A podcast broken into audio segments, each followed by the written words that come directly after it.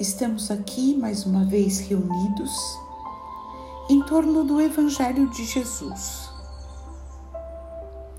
Então vamos nos preparando, vamos serenando nossa mente, buscando uma posição confortável, inspirando lenta e profundamente absorvendo a energia positiva do ambiente.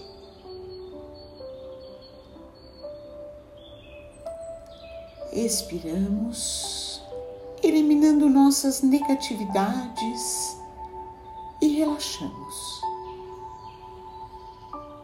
Inspiramos, expiramos e relaxamos mais nos concentrando no nosso ambiente, nos sintonizando com os amigos espirituais que já estão aqui presentes e que darão sustentação ao nosso Evangelho.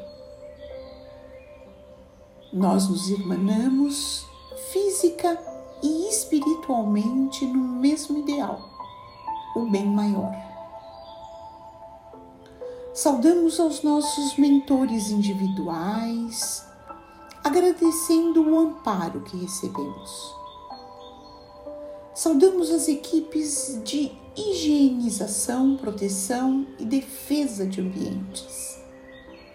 Vamos acompanhando mentalmente esses amigos que percorrem cada cômodo das nossas casas, limpando paredes, tetos e chão, removendo todas as negatividades, queimando os miasmas, desfazendo as formas pensamento. Nos ligamos em seguida ao mentor do nosso lar e aos mentores responsáveis pelo nosso Evangelho e suas equipes, agradecendo a todo o auxílio e fortalecimento que recebemos a cada semana. E dessa forma, chegamos aos planos de Ricardo e os cruzados, sempre atentos à segurança e guarda das nossas casas. Pedimos que eles reforcem essa segurança. E vamos até os planos dourados de Ismael, o anjo tutelar do Brasil, cuja missão é a evangelização do povo brasileiro. Nos colocamos à sua disposição para auxiliá-lo nessa difícil tarefa. Ismael nos acompanha até os planos de Maria de Magdala exemplo maior de reforma interior. Pedimos que ela continue a inspirar a nossa própria reforma. E com Maria de Magdala seguimos até os planos de Maria de Nazaré, nossa mãe maior. Maria nos recebe e nos envolve em seu manto azul de luz pedimos que ela dulcifique os nossos corações, aumentando a nossa capacidade de amar e perdoar. Maria nos convida para irmos ao encontro do Mestre Jesus, que já nos aguarda. Agradecemos ao Mestre pelos seus ensinamentos. Pedimos que esteja sempre ao nosso lado. Pedimos as suas bênçãos e Ele nos convida para irmos até o Pai Celestial, através da prece que Ele mesmo nos ensinou. Pai nosso, que estás nos céus, santificado seja o teu nome. Venha o teu reino. Seja feita a tua vontade, como no céu, também sobre a terra. O pão nosso diário dá-nos hoje Perdoa-nos nossas dívidas, como também perdoamos nossos devedores. E não nos introduzas em tentação, mas livrai-nos do mal. Que assim seja, graças a Deus. E dessa forma, damos por aberto o Evangelho dessa semana, agradecendo as equipes espirituais aqui presentes. Pedimos a esses amigos que fluidifiquem essa água que depois iremos beber e conduzam a leitura que faremos hoje para que tenhamos o melhor aproveitamento. Estamos no Evangelho de Mateus, sempre lembrando que estamos lendo o Novo Testamento na tradução de Haroldo Dutra Dias. E nós é, vamos ler um trecho intitulado Os Preparativos para a Páscoa.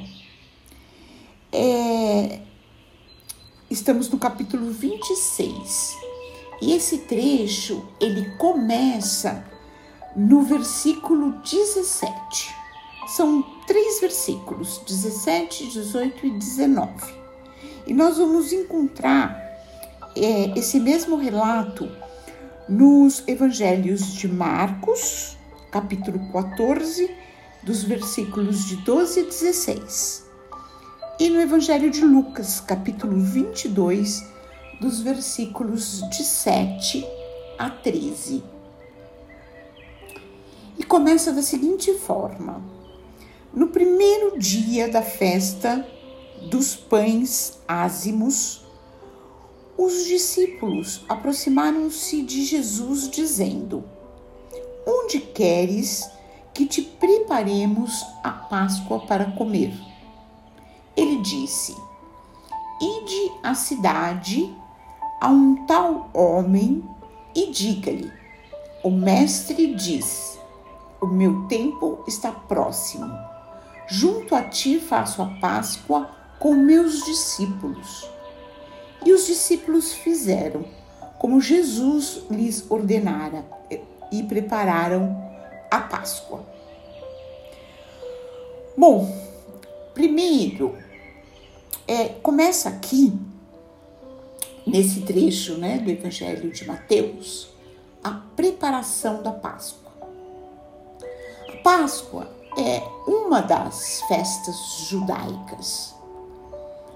É a festa que lembra a saída dos judeus do Egito. E é esse trecho curtinho que a gente acabou de ler, e vai ser curto também, nos evangelhos de Marcos e de Lucas. E aqui há uma referência ao dia da festa, a Páscoa, como sinônimo, né? Dia da festa dos pães ázimos. Trata-se do pão sem fermento, que não foi submetido a nenhum processo de fermentação, ainda que natural.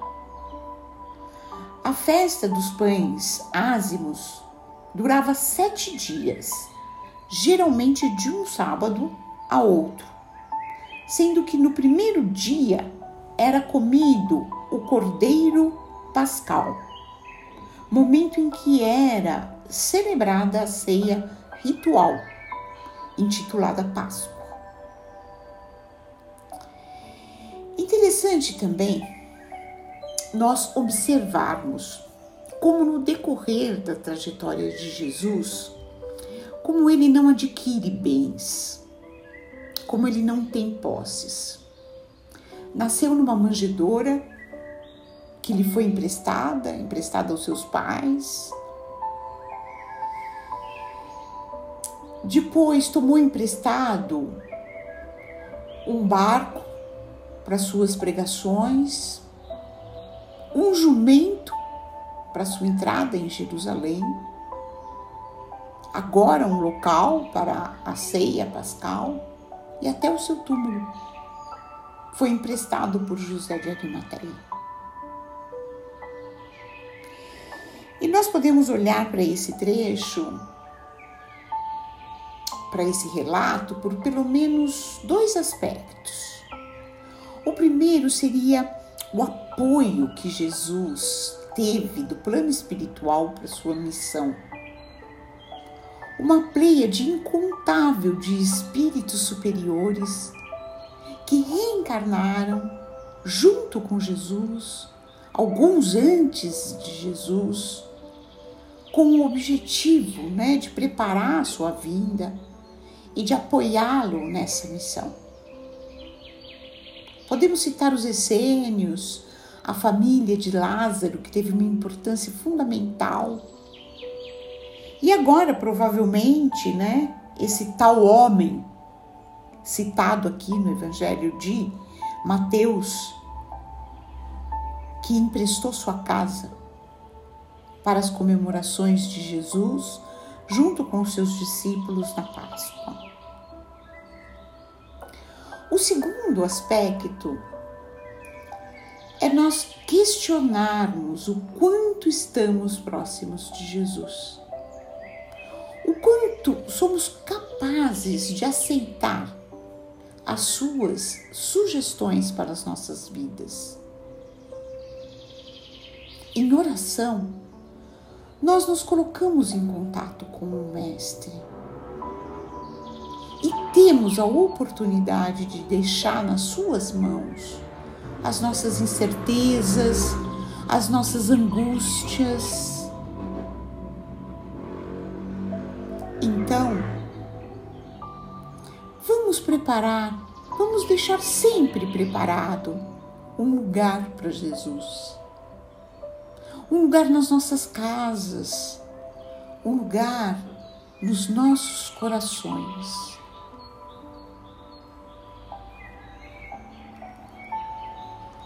E vamos voltando então à sintonia do início do nosso Evangelho. Vamos nos aquietando e deixando que um sentimento de gratidão invada todo o nosso ser. Procuramos dentro de nós o que temos de melhor, a melhor emoção, o melhor sentimento para vibrarmos pelo bem universal, pela paz na terra e boa vontade no coração de todos os homens. Vibremos pelo Evangelho, para que ele seja norma de conduta para toda a humanidade. Vibremos pelo Brasil, seu povo e seus dirigentes. Vibremos por todos os sofredores encarnados e desencarnados Vibremos por todos os lares da terra, em especial por aqueles que nesse momento passam por dificuldades, que possam ser assistidos pelo plano espiritual. Vibremos pelas crianças que se encontram nos orfanatos, à espera de uma família que as adotem, que elas possam ser assistidas pelas equipes espirituais. Vibremos em prol daqueles que se cegam pelas guerras.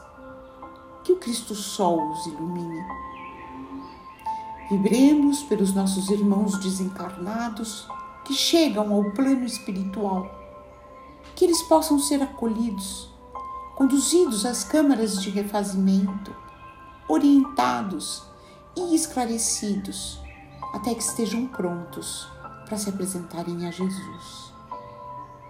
Vibremos pelos nossos familiares, parentes e amigos e vamos deixar em aberto uma vibração para que o plano espiritual a utilize aonde ela for mais necessária. E vamos pedir licença ao Pai para vibrarmos por nós mesmos, para que se cumpra em nós a sua vontade. Vamos agradecer as equipes espirituais aqui presentes. Vamos pedir licença para encerrarmos o nosso Evangelho com a prece que Jesus nos ensinou. Pai nosso, que estás nos céus, santificado seja o teu nome, venha o teu reino, seja feita a tua vontade, como no céu, também sobre a terra. O pão nosso diário dá-nos hoje Perdoa-nos nossas dívidas, como também perdoamos nossos devedores. E não nos introduzas em tentação, mas livrai-nos do mal. Que assim seja. Graças a Deus. E dessa forma, damos por encerrado o Evangelho dessa semana. Que possamos, permita Deus que possamos estar juntos na próxima semana. Um abraço fraterno em cada um de vocês.